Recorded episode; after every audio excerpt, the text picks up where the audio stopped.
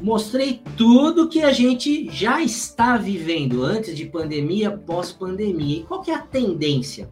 Também buscando esse mesmo gatilho. Nossa legislação é uma bagunça, é complexa. Ela é boa em muitos aspectos, ela é muito conceituada em outros aspectos, mas ela também está muito uh, arcaica em outros aspectos. Além de ter muito conflito, muita informalidade, gerando insegurança jurídica.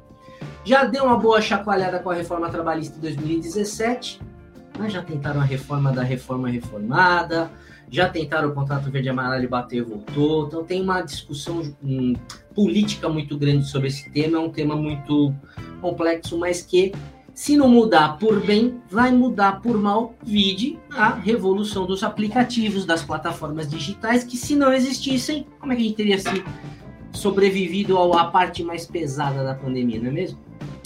Mas essa questão da transformação digital já vem sendo estudada independente de questões de pandemia.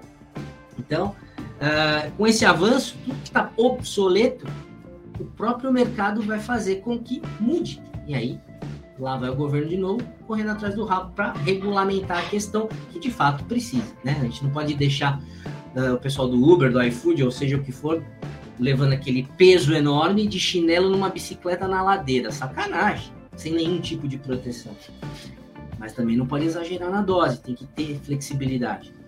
De novo, não estou aqui, esse é outro tema para a gente discutir muito, né? Mas não tem jeito, veio para ficar.